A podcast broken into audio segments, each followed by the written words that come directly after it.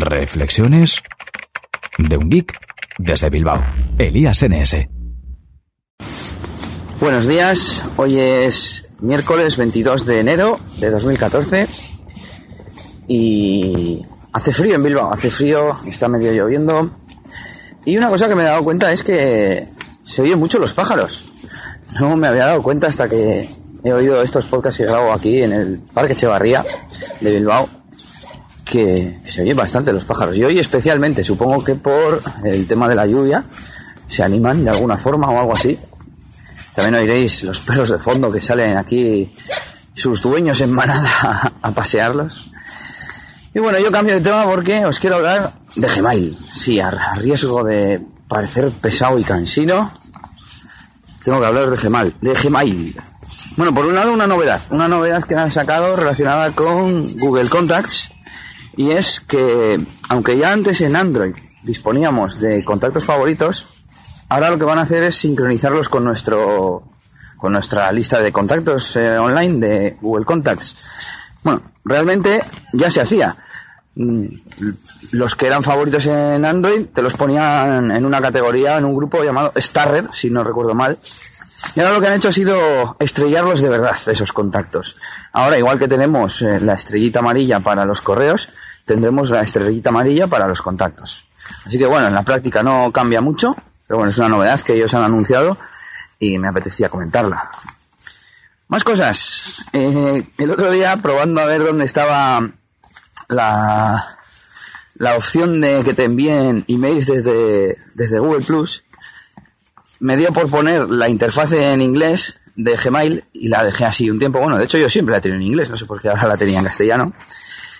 Y de repente en un email que aparecía una fecha, vi que me sugerían, vamos, de hecho me salió el típico, el típico pop-up explicándome esa nueva funcionalidad.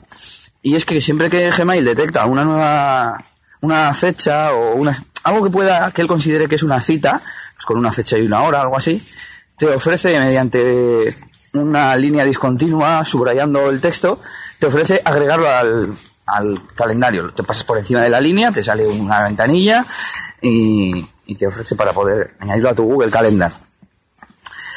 Y investigué un poquito y esto está desde mayo de 2013 realmente.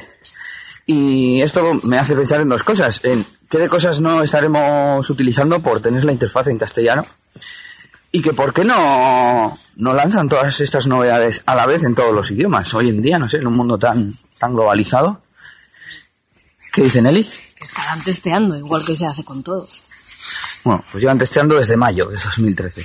Bueno, la verdad es que yo utilizo bastante Google Calendar y me vendría bastante bien que lo pongan en castellano. Yo de momento lo he dejado en inglés, inglés de Estados Unidos, claro.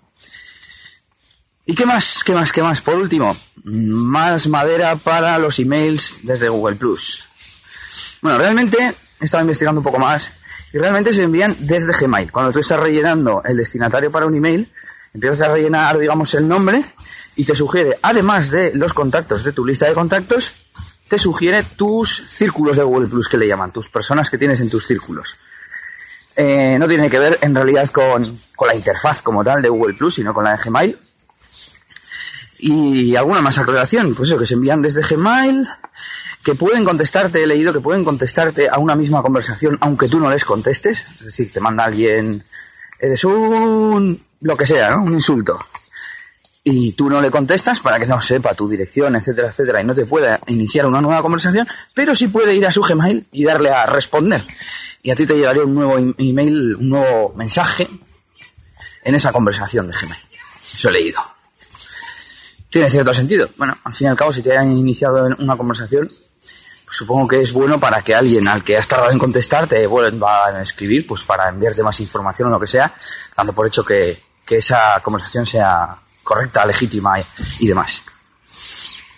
Y por último, eh, escuchando el podcast de Milcar, podcast que os recomiendo sobre todo si, si sois maqueros, si sois manzaneros, pues decía como que era muy difícil de encontrar esta opción, como que es un chiste tipo, encontrarlo si podéis, y la verdad es que es una tontería, está, está nada más entrar a las opciones en ajustes general en la primera pestaña, con lo cual no, no, está escondido ni mucho menos.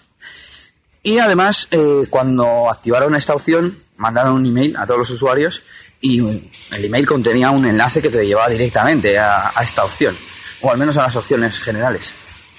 Así que difícil encontrarlo y configurar para que puedan o no puedan enviarnos emails eh, a través de Google Plus, pero desde Gmail, pues está bien fácil. Y nada, hasta aquí este RGB Express de hoy. Saluditos de Elías y de Nelly. Nos podéis encontrar en Twitter como ElíasNS y como Nelly con Y. Y saluditos y hasta mañana. Agur, agur. Esto ha sido todo por este capítulo. Pronto, Elías tendrá más cosas de las que hablaros en Reflexiones de un Geek desde Bilbao. Hasta la próxima. Y recuerda que puedes buscar a Elías Gómez en Google Plus o en Twitter, arroba ElíasNS.